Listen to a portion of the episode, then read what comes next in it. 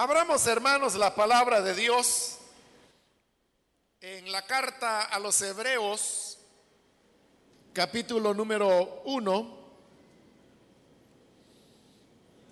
Hace unas semanas atrás iniciamos el estudio de la carta a los Hebreos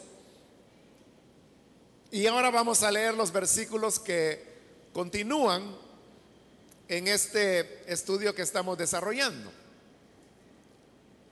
Dice la carta a los Hebreos capítulo número 1 y versículo 5 en adelante, porque ¿a cuál de los ángeles dijo Dios jamás, tú eres mi hijo, hoy mismo te he engendrado? Y en otro pasaje, yo seré su padre y él será mi hijo.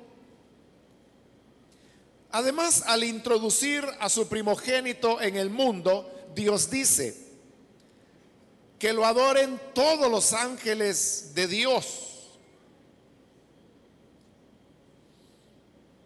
En cuanto a los ángeles dice, Él hace de los vientos sus ángeles y de las llamas de fuego sus servidores. Pero con respecto al Hijo, dice, tu trono, oh Dios, permanece por los siglos de los siglos, y el cetro de tu reino es un cetro de justicia. Has amado la justicia y odiado la maldad. Por eso Dios, tu Dios, te ha ungido con aceite de alegría exaltándote por encima de tus compañeros. También dice, en el principio, oh Señor, tú afirmaste la tierra y los cielos son la obra de tus manos. Ellos perecerán, pero tú permaneces para siempre. Todos ellos se gastarán como un vestido los doblarás como un manto y cambiarán como ropa que se muda. Pero tú eres siempre el mismo y tus años no tienen fin. ¿A cuál de los ángeles dijo Dios jamás? Siéntate a mi derecha hasta que ponga tus enemigos por estrado de tus pies. No son todos los ángeles espíritus dedicados al servicio divino, enviados para ayudar a los que han de heredar la salvación. Hasta ahí dejamos la lectura. Pueden tomar sus asientos, por favor.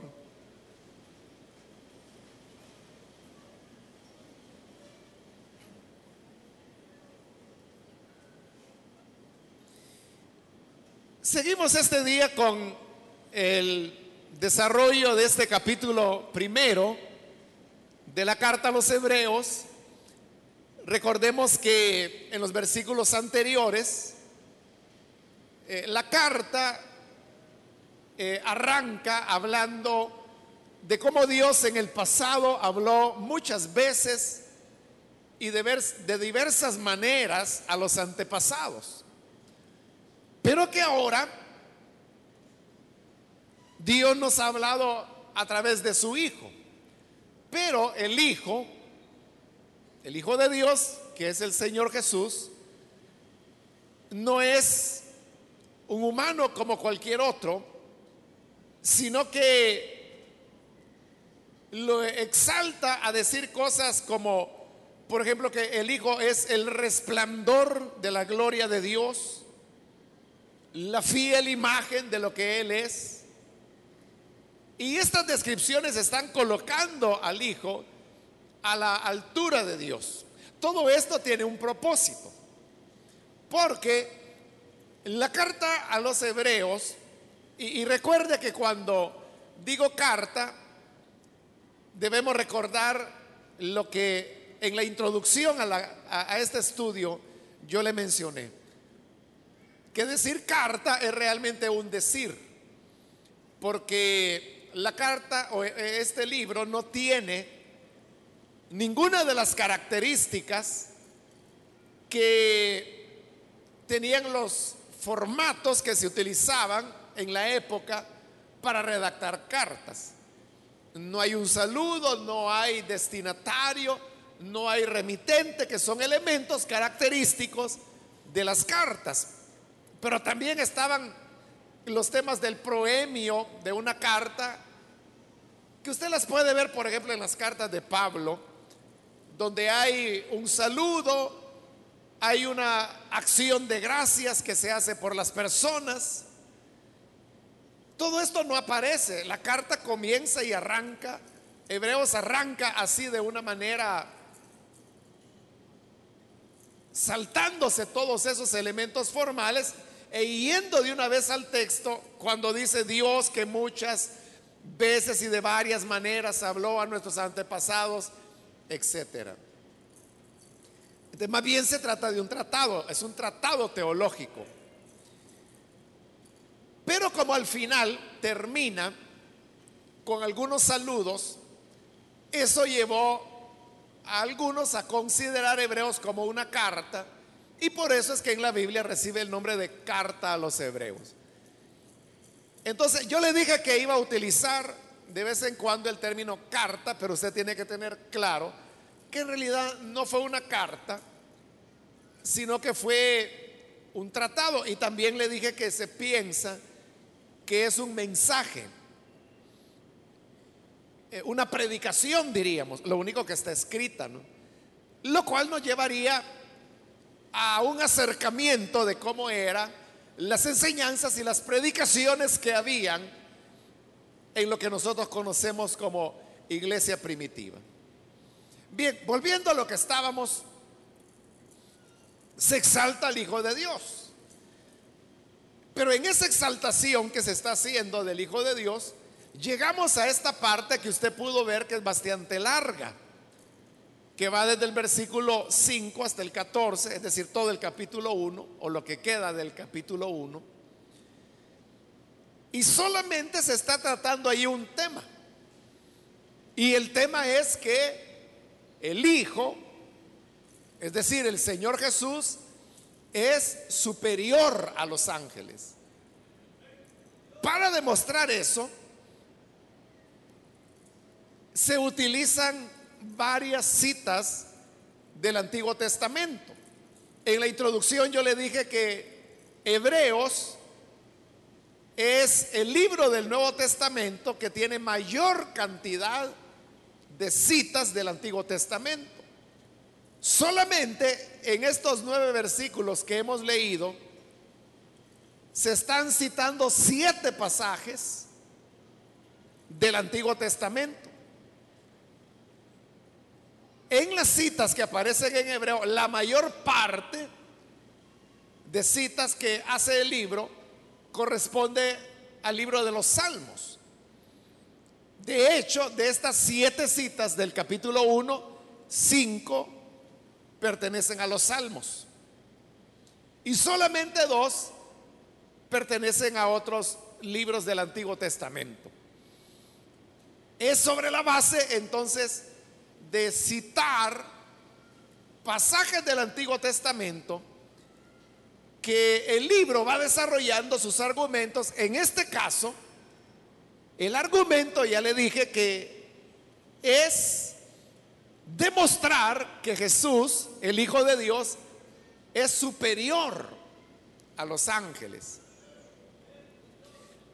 Debo decirle también que todas las citas que aparecen en Hebreos del Antiguo Testamento han sido tomadas de la Septuaginta, que son las escrituras del Antiguo Testamento que originalmente fueron escritas en hebreo y algunas secciones cortas en arameo, traducidas al griego. Entonces, la traducción reglamentaria, digamos, que había en la antigüedad de las escrituras antiguo-testamentarias hebreas traducidas al griego era la Septuaginta. Entonces, todas las citas que se hacen acá, como también en los evangelios, el Señor Jesús cuando citaba pasajes de el Antiguo Testamento los citaba sobre la manera como aparecen en la Septuaginta.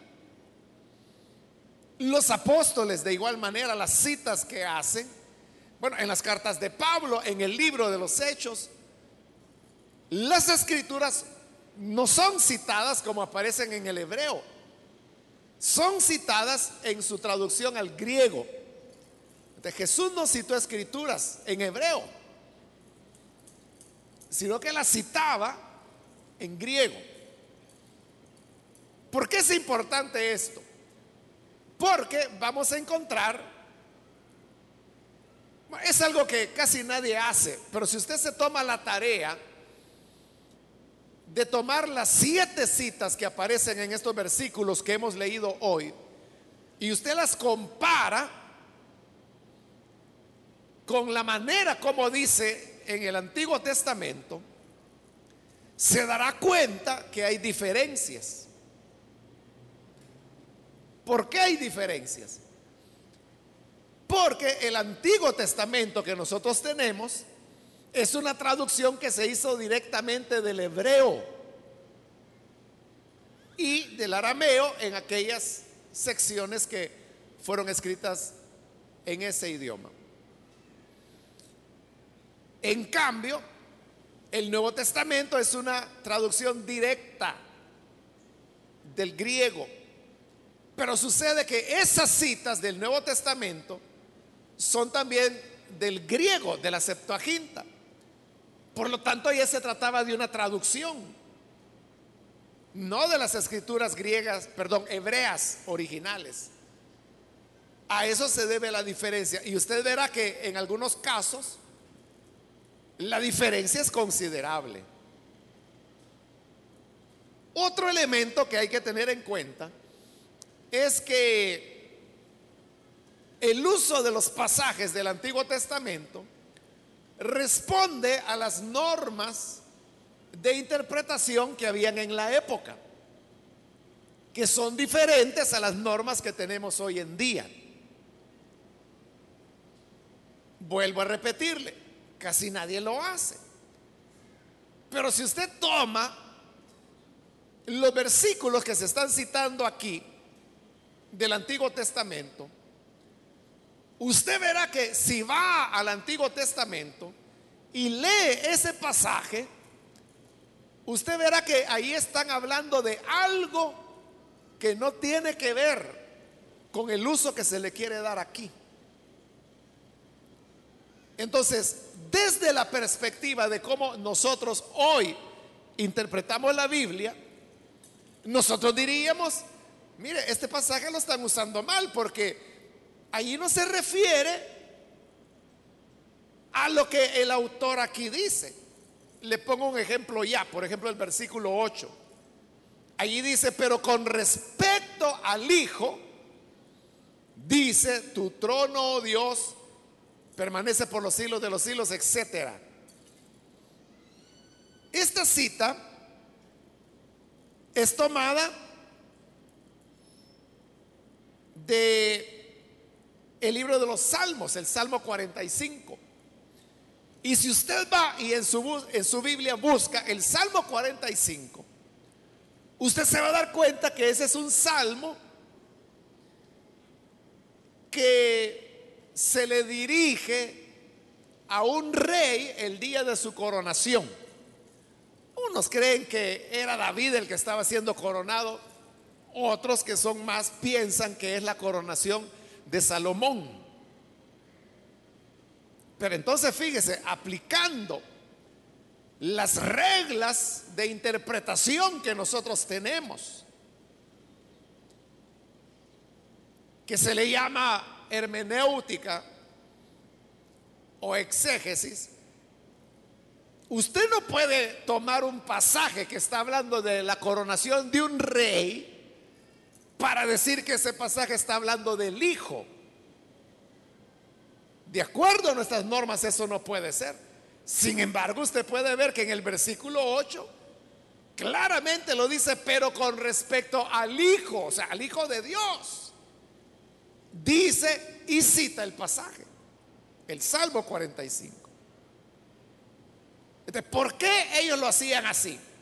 Como le digo, desde nuestra perspectiva, cualquiera podría decir, bueno, este fue un pasaje mal empleado. Está queriendo demostrar algo con una base que no es la correcta. Eso diríamos nosotros. Pero lo que ocurre es lo que le acabo de explicar. Las normas de interpretación de las escrituras que habían en la época eran diferentes a las nuestras. Y eso es algo que no solo Hebreos hace, Jesús lo hizo. Jesús tomó pasajes y los empleó de una manera que uno diría, esos pasajes no tenían nada que ver con la manera como Jesús los utilizó. Es más, hay pasajes donde uno podría pensar que fue como una cuestión de astucia de Jesús de utilizarlos. Como por ejemplo cuando en el Evangelio de Juan Jesús, bueno, él muchas veces en el Evangelio de Juan da a entender que él era Dios. En una ocasión los fariseos, los judíos, lo cuestionan y le dicen, bueno, ¿cómo es que tú siendo hombre te haces Dios? Y viene Jesús y cita un salmo donde dice, yo dije de ustedes, dioses son. Entonces dijo Jesús, si la escritura a los hombres les llama dioses, porque se escandalizan que yo diga que soy el Hijo de Dios.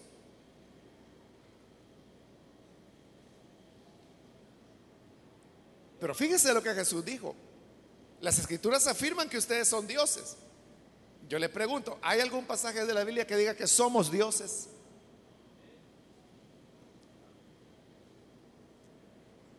Realmente no lo hay. ¿Por qué Jesús dijo eso? Porque él estaba citando un salmo que se refiere a los jueces. A los jueces, los que tenían autoridad.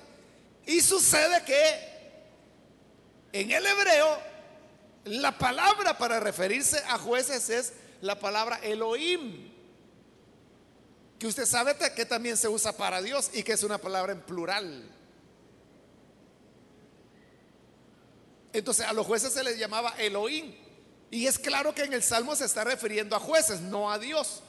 Pero como la palabra también se usaba para Dios, entonces por eso él decía, fue como muy astuto de parte del Señor de tomar una palabra que si uno aplica las normas exegéticas de hoy en día, la traducción tenía que ser jueces. Pero Jesús la toma como dioses. Y dice dioses porque Elohim es plural, ¿no? Y con eso los dejó callados. Pero no los dejó callados porque ellos ignoraran que Jesús estaba como utilizando un juego de palabras o aprovechándose más bien del doble significado que el término tenía. Ellos sabían que tenía doble significado. Lo que ocurre es que eso que Jesús estaba haciendo era aceptable como norma de interpretación, como norma hermenéutica de las escrituras en su época. Es decir, Jesús no hizo nada que estuviera fuera de orden. Y eso uno lo ve en los evangelios, lo ve en, los apóstoles que hacen un uso de las escrituras que para nosotros sería un mal uso. Y eso es lo que ocurre en Hebreos. Pero tenemos que tener en cuenta eso. Para nosotros, hermanos, la clave de interpretar las escrituras es que vamos a lo que el texto dice qué palabras usa, qué significan esas palabras. Sobre esa base interpretamos nosotros. Para el antiguo no. Para ellos la norma de interpretación era cómo esa palabra o esa escritura responde a lo que yo vivo hoy. Y ese era el punto. Que el pasaje que Jesús usa lo hace sobre la base. Es que era bien simple. No, hablemos de exégesis ni de hermenéutica, hablemos de la simple traducción. O sea, el sentido común enseña que la forma adecuada de traducir ese pasaje es jueces. Porque no podía ser dioses, porque la Biblia enseña que solo hay un Dios y no muchos dioses. Es simplemente cuestión de que cualquier traductor puede hacer eso. Pero para el propósito que el Señor necesitaba, el pasaje le servía. Eso de que servía para el propósito es lo que le daba validez a lo que al uso que se le está dando. Y eso es lo que ocurre acá. Como le digo, nadie lo hace, ¿verdad? Y por eso la gente ni se pone a pensar en esto que le estoy explicando. Pero si la gente tuviera ese cuidado, que si aquí en el versículo 5 donde dice, tú eres mi hijo, hoy te he engendrado. Si yo sé que eso aparece en el Salmo 2, es el versículo 7 del Salmo 2, y yo me tomara ese trabajo, que es lo que le digo que nadie hace, de ir a buscar el Salmo 2 y ver si de verdad allí dice eso, me voy a encontrar dos cosas. Primero, que no siempre dice lo que el Nuevo Testamento dice que dice. Y segundo, que la manera como se está interpretando, todo eso aplicado al Hijo de Dios, a veces no tenía nada que ver con el Hijo de Dios. Entonces uno se preguntaría, ¿cómo es que utilizaban la escritura tan liberalmente, digamos? ¿Cómo es que se daban esas licencias? Es porque esa era la manera como ellos interpretaban y era totalmente valedero como valedero es lo que nosotros tenemos hoy. Si nosotros quisiéramos ir al siglo primero y querer aplicar nuestras reglas que hoy tenemos de interpretación bíblica, nos acusarían de herejes y de estar manoseando la escritura. Porque las normas allá eran otras. Eso tenemos que entenderlo. Porque solo así usted no va a encontrar tropiezos y va a entender por qué. O sea, ¿por qué la gente no encuentra esas diferencias? Porque simplemente van leyendo, no se preocupan a dónde dice esto el Antiguo Testamento y menos se preocupan por ir a ver y comparar. No lo hacen. Entonces no se dan cuenta de las diferencias que hay. Pero si por alguna razón alguien lo ha hecho, ya sabrá que hay diferencias, que dicen cosas diferentes y que hay salmos y pasajes de la escritura que ahí se citan y que no se pueden aplicar al Hijo de Dios, pero sin embargo se aplican. Se afirma que es del Hijo que se está diciendo eso, cuando no es así.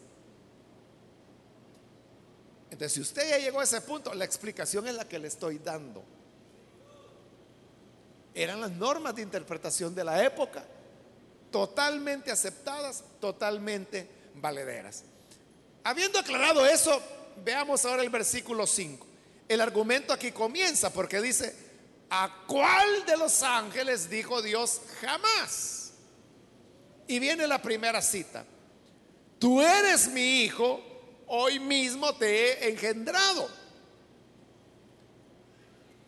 Es una pregunta doble, pero esa es la primera parte.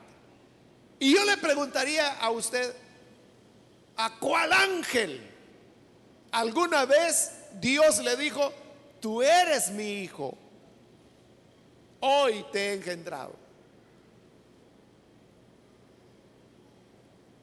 ¿Recuerda usted algún pasaje del Antiguo Testamento en donde Dios le diga a un ángel, tú eres mi hijo? No hay. Nunca Dios a un ángel le llamó hijo. Es cierto que, por ejemplo, en el libro de Job, al referirse a los ángeles como grupo, los llama hijos de Dios. Así dice Job, vinieron los hijos de Dios para presentarse delante del Señor y entre ellos venía Satanás. Pero el título de hijos de Dios se les da de manera global, colectiva, pero nunca a un ángel se le dice hijo de Dios. O tú eres mi hijo y menos hoy te he engendrado. Eso la Biblia lo dice solo de Jesús. Solo a Jesús se le da el nombre de hijo. Y continúa el versículo 5. Y en otro pasaje, porque el anterior ya dijimos que fue el Salmo 2, ahora vamos a otro pasaje que aparece en el libro segundo de Samuel y se repite en el libro primero de Crónicas.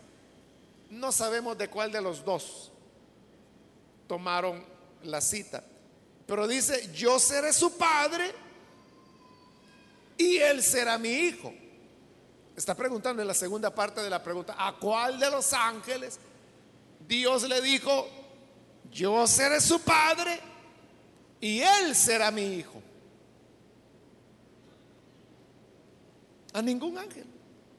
Pero ahí tiene, si usted va y busca en el libro de Samuel o en el libro primero de Crónicas, verá que esas palabras el Señor se las está diciendo a David de su hijo Salomón. Es de Salomón que está hablando Dios cuando dice, yo le seré padre y él me será hijo. Te está hablando de Salomón, no del hijo de Dios. Pero ahí está lo que le digo. Como sirve para el propósito, toman el pasaje y era totalmente válido hacer eso. Entonces, ahí tenemos que el nombre de hijo, Dios no se lo dio a ningún ángel nunca o jamás, como dice ahí. Pero sí se lo dio a Jesús.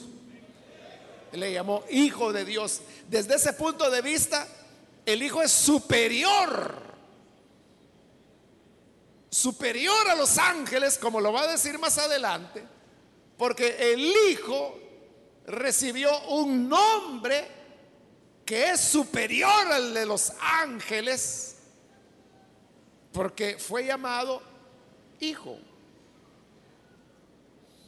En el versículo 6, además, ahora va a pasar a otro argumento, al introducir a su primogénito en el mundo, Dios dice que lo adoren todos los ángeles de Dios.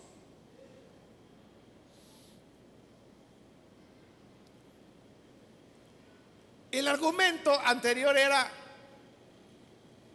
que ningún ángel recibe el nombre del Hijo. Jesús sí fue llamado Hijo. Ahora, el argumento es que los ángeles no reciben adoración. Jesús sí recibe adoración. Pero no es todo el argumento. Es que los ángeles adoran a Jesús. Por eso dice el 6, al introducir a su primogénito en el mundo, y uno pensaría que ahí está hablando de la encarnación. Dios dice que lo adoren todos los ángeles de Dios. Dios está ordenando que todos los ángeles lo adoren a Él, al Hijo. Bueno, ese es, hermanos, este pasaje que es tomado de Deuteronomio es el pasaje que más problemas tiene. Porque si usted busca la cita, se va a dar cuenta que no dice así. Es más, no dice nada parecido. Es Deuteronomio 32, 43. Si quiere lo leemos y se va a dar cuenta que nada que ver. Deuteronomio 32, el versículo 43. oiga lo que dice, alégrense naciones con el pueblo de Dios. Él vengará la sangre de sus siervos. Sí, Dios se vengará de sus enemigos y hará expiación por su tierra y por su pueblo. ¿Y a dónde dice adórenle todos los ángeles de Dios?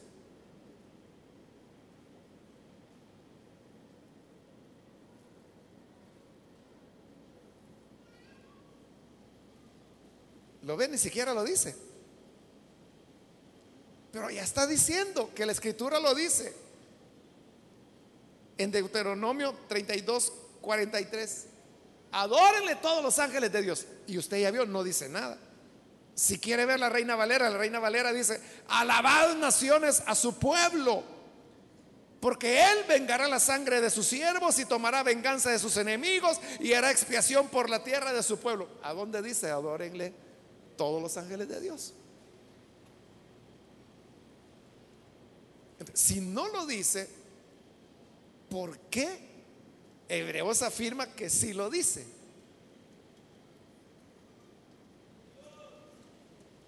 Y aquí viene la... Por eso yo le hice la introducción, para que se dé cuenta que no es en vano, ¿verdad? Porque ¿cuál es la respuesta a eso? ¿Cómo se explica eso? Que la Biblia dice que dice eso y no lo dice. La explicación yo, ya se la di, por eso le hice la introducción. Pero se la vuelvo a repetir. Lo que estamos viendo en el Antiguo Testamento, eso fue traducido del hebreo. Y ellos están citando de la Septuaginta, que es griego. Pero el problema con este versículo es que ni en la Septuaginta dice así si ni siquiera en la Septuaginta, ¿de dónde lo sacaron? El misterio se resolvió ahí por los años 50, cuando de una manera casual, unos jovencitos, adolescentes que andaban cuidando cabras allá en el Medio Oriente, en lo que hoy es la tierra de Israel,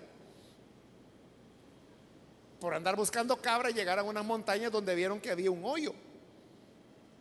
Y eh, como eran adolescentes, ellos dijeron, bueno, ¿y qué tan profundo será ese hoyo? No alcanzaban a ver el fondo. Te agarraron una piedra y la dejaron ir para ver qué tan profundo era.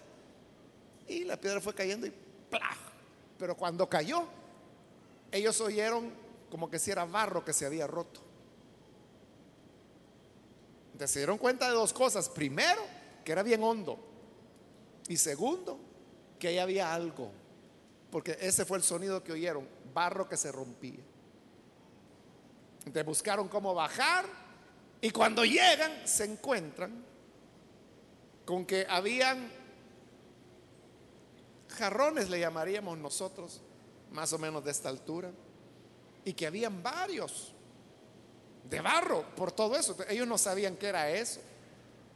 Pero como ellos sabían que los extranjeros les gustaba comprar esas cosas, fueron afortunadamente a quien llamaron. Era un experto, arqueólogo, quien llegó.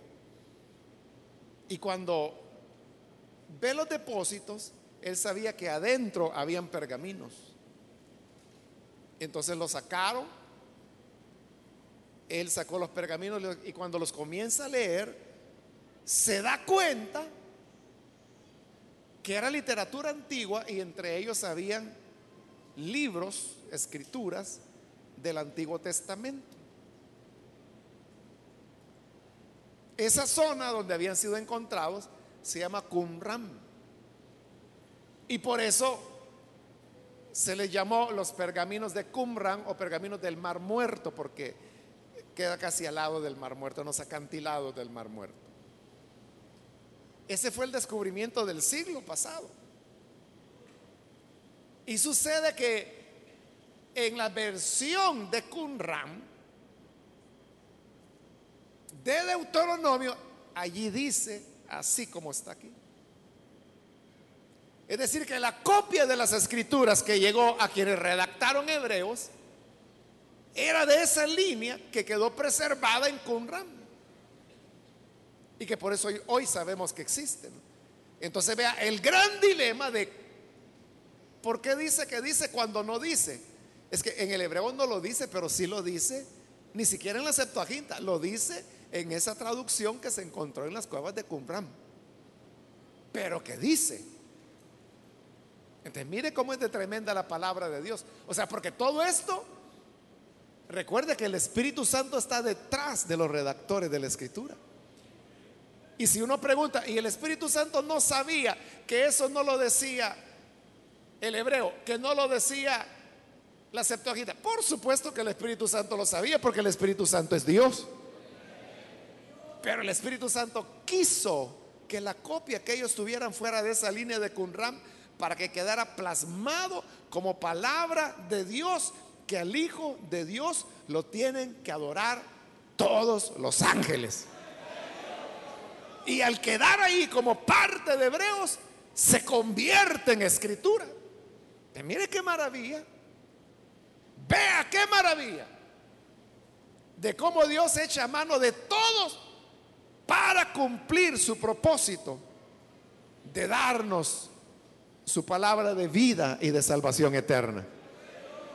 Así es como la tenemos. que lo adoren los ángeles de Dios. En el versículo 7, en cuanto a los ángeles dice, Él hace a los, perdón, de los vientos sus ángeles y de las llamas de fuego sus servidores.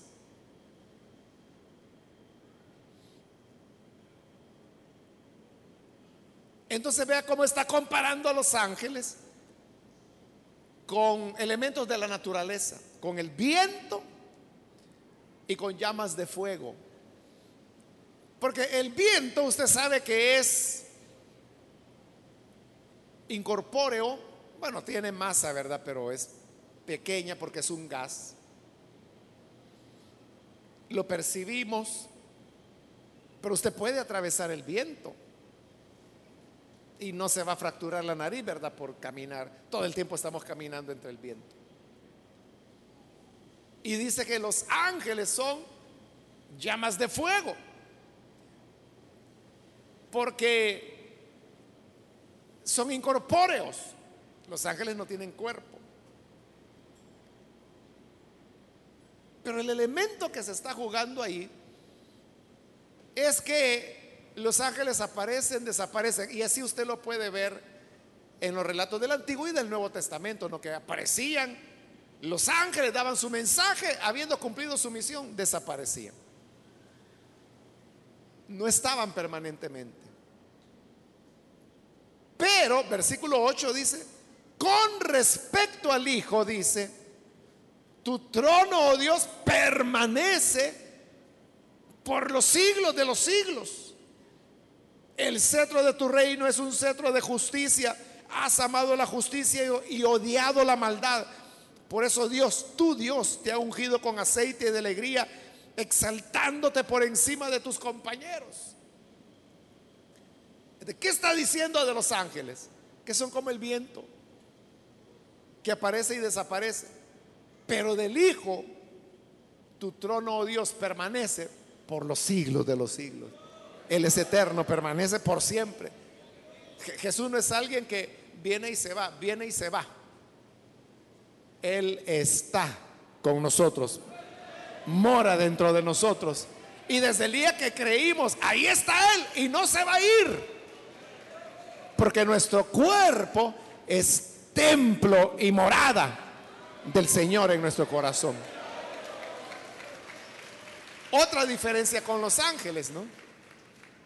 Que los ángeles aparecen y desaparecen. El Hijo permanece para siempre en el versículo 10 también dice, en el principio, oh Señor, tú afirmaste la tierra y los cielos son obra de tus manos. Está hablando de la creación. Ellos perecerán, pero tú permaneces para siempre. Todos ellos se desgastarán como un vestido. Los doblarás como un manto y cambiarán como ropa que se muda. Tú eres siempre el mismo y tus años no tienen fin. ¿De cuál de los ángeles se dice que haya creado los cielos y la tierra? De ninguno. Los ángeles no tienen parte en la creación. Pero del Hijo se dice, tú afirmaste la tierra y los cielos son obras de tu mano. Jesús es superior a los ángeles también. Porque los ángeles no han creado nada. Más bien ellos son creación. Pero Jesús es el creador de todo cuanto existe. Versículo 13.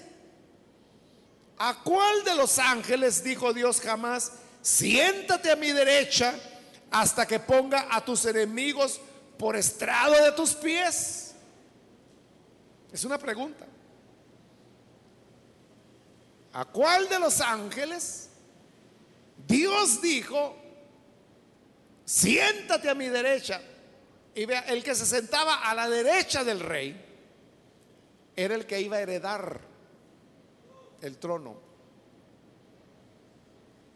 Le dice, siéntate a mi derecha y yo pondré a tus enemigos por estrado de tus pies. ¿A cuál de los ángeles le dijo eso?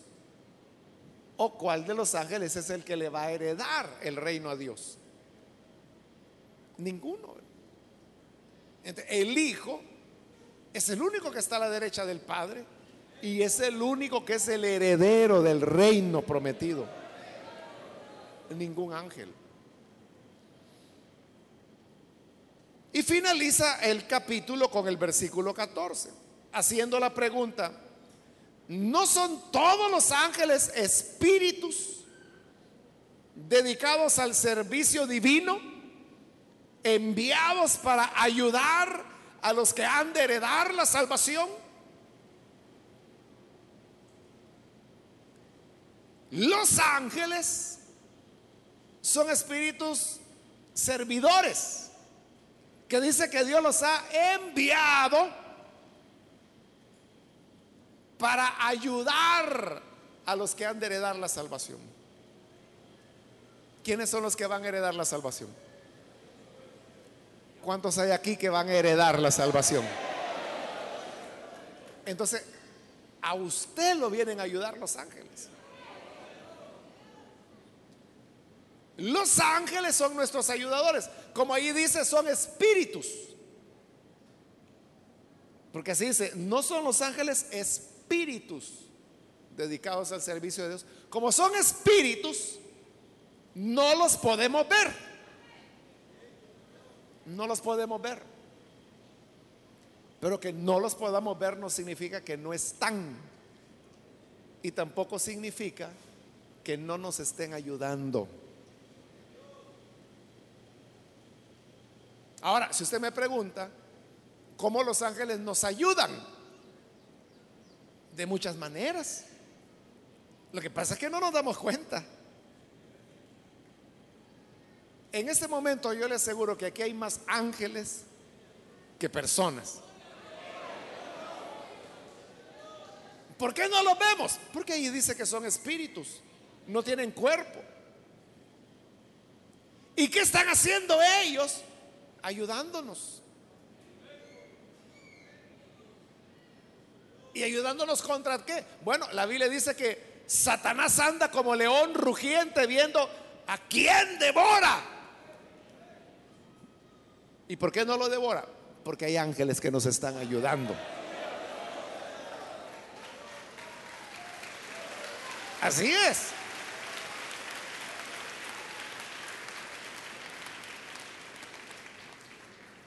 Satanás quisiera que usted estuviera distraído. Satanás quisiera que no estuviera oyendo lo que le estoy diciendo, sino que él quisiera que estuviera viendo el teléfono. Y con algunos lo logra. Pero los ángeles vienen en, en nuestra ayuda. Entonces vea, los ángeles son espíritus que están a nuestro servicio. Cuidado, nosotros no tenemos comunicación con los ángeles. O sea, no se trata que le diga, Angelito, ayúdame. Mira, Angelito, voy a pasar por ese pasaje oscuro, pero ayúdame, Angelito, vamos. No, no podemos comunicarnos con el ángel. Y además usted no tiene que pedirle ayuda. Dios es el que tiene cuidado. Así es. Como lo dice el Salmo 91. Dice, Él enviará sus ángeles para que tu pie no tropiece en piedra. No es necesario que usted le diga, Angelito, aquí voy por este camino empedrado. Acuérdate que tienes que cuidar que mi pie no tropiece. No tiene necesidad que hacerlo. Porque dice que Él envía, Dios envía a los ángeles para que nuestro pie no tropiece en piedra. Solo Dios sabe. Y solo en la eternidad nosotros vamos a saber de cuántas los ángeles del Señor nos salvaron. Hace poco una hermana, no sé si está aquí, pero ella me contaba, hace ya un año o dos, algo así me contó, que ella venía hacia su casa, vive algo cerca de acá, y entonces eh, iba a abordar el autobús, pero cuando iba a abordar el autobús, y ahí estaba el autobús frente a ella, sintió algo que, que no, no tenía que subirse ahí. Y por ese sentir no se subió. Y esperó el siguiente. Al rato venía el otro y se subió. Pero más adelante van encontrando el primer bus que lo habían ametrallado. Y ella pasó al lado. Acababa de ser. Todavía estaba, había un escándalo, la gente estaba herida, habían gritos y todo eso. Ella iba a ir ahí. Pero fue el bus donde ella sintió algo que la detenía. Los ángeles del Señor están para ayudarnos.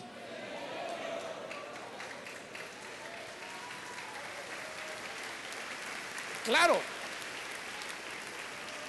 e- ella no vio nada. Y ni siquiera ella, al contarme, me dijo, fíjese que un ángel me guardó. No, no me dijo eso. Ella solo me dijo, algo sentí que me detenía. Yo no le dije nada, ¿verdad? Pero probablemente fue la mano de un ángel que dijo, no, hija, aquí no. Espera el siguiente. ¿Por qué? Porque el ángel sabía. No, el ángel no sabe, ellos no son omniscientes, pero Dios sí. Entonces Dios le dijo, cuídame a esta porque yo la compré con sangre y no es su tiempo todavía.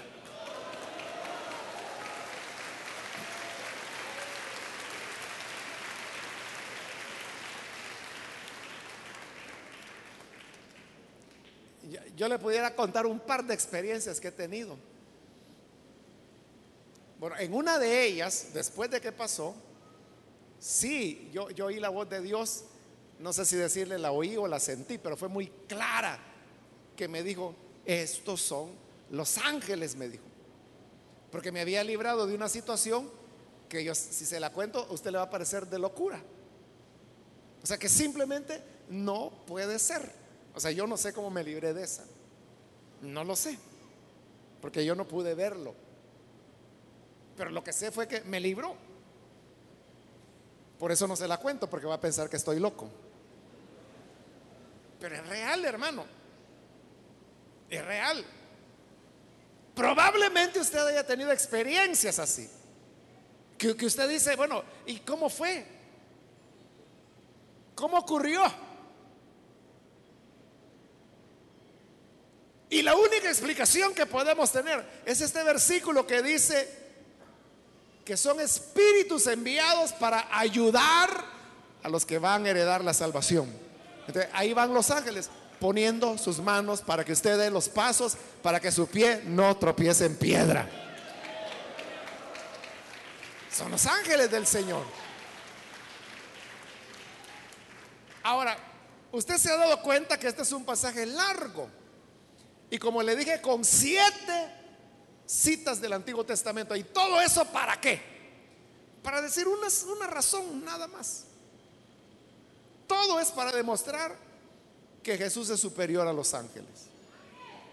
Ahora, ¿por qué se dedica tanto espacio tanto esfuerzo, tantas citas bíblicas para demostrar que Jesús es superior a los ángeles. ¿Por qué les interesaba a los redactores de Hebreos demostrar que Jesús es superior a los ángeles? ¿Para qué tanta pólvora? Para demostrar una cosa tan sencilla, diríamos, ¿no? Que Jesús es superior a los ángeles. Porque, y eso lo vamos a ver en la siguiente oportunidad, porque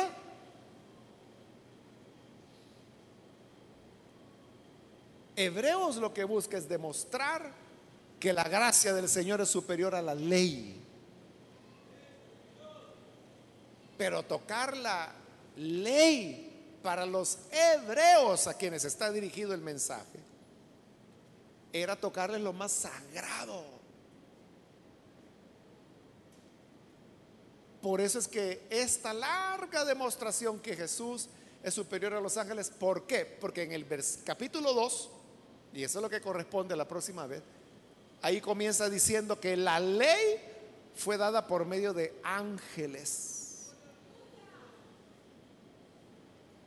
Entonces, si la ley fue dada por ángeles, Jesús es superior a los ángeles, Él tiene algo superior que darnos. Es más, en el capítulo 2 se dirá que Jesús es superior a Moisés. Pero decirle eso al hebreo es como que si a nosotros nos dijeran que hay alguien superior a Jesús. No puede ser.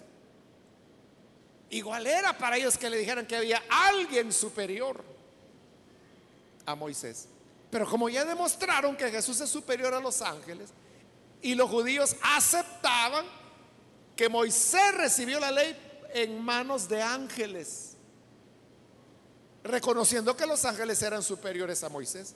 Entonces, si Jesús es superior a los ángeles, ¿cuánto más no lo será que Moisés? entiende, todo este esfuerzo es para que luego los hebreos no se vayan a tosigar cuando se diga que Jesús es superior a Moisés y que el mensaje que Jesús trajo es digno de más crédito que la ley de Moisés. Por eso es que dirá, si la palabra dicha por ángeles fue firme, ¿cómo van a escapar a la palabra que fue dicha por el Hijo de Dios, que es superior a los ángeles? Por eso es el trabajo de demostrar que Él es superior a los ángeles. Pero eso nos lleva a una reflexión con la cual voy a terminar. Y es, si así de valioso y de importante es el mensaje de Jesús, el Evangelio, ¿cómo vamos a escapar si tenemos en poco el anuncio dado por aquel que es superior a los ángeles? Por eso cada uno debemos preguntarnos, ¿qué hemos hecho al escuchar el mensaje del Evangelio? Bueno, acabamos de escucharlo, porque dije, estoy terminando. La pregunta será, ¿qué harás con lo que has escuchado? ¿Creerás o le darás la espalda? Si le das la espalda, recuerda que le estás dando la espalda al que es superior a los ángeles al que como a ningún ángel se le llama hijo de Dios, que se puso a los ángeles a adorarlo a él, que es eterno, que creó la tierra y los cielos, cosa que ningún ángel ha hecho, porque los ángeles solo son nuestros servidores. Pero Jesús es superior y Él nos da el mensaje de vida. Y cuando creemos ese mensaje de vida, el Señor envía a sus ángeles para que nuestro pie no tropiece en piedra. Dice para que no venga mortandad a nuestra casa. Y aún afirma, caerán mil y diez mil a tu derecha pero a ti no llegará. No tendrás temor de saeta que vuele de día. Hoy no son saetas, son balas las que vuelan de día. Pero dice, no tendrás temor, porque el Señor envía a sus ángeles que te guarden están para ayudarnos.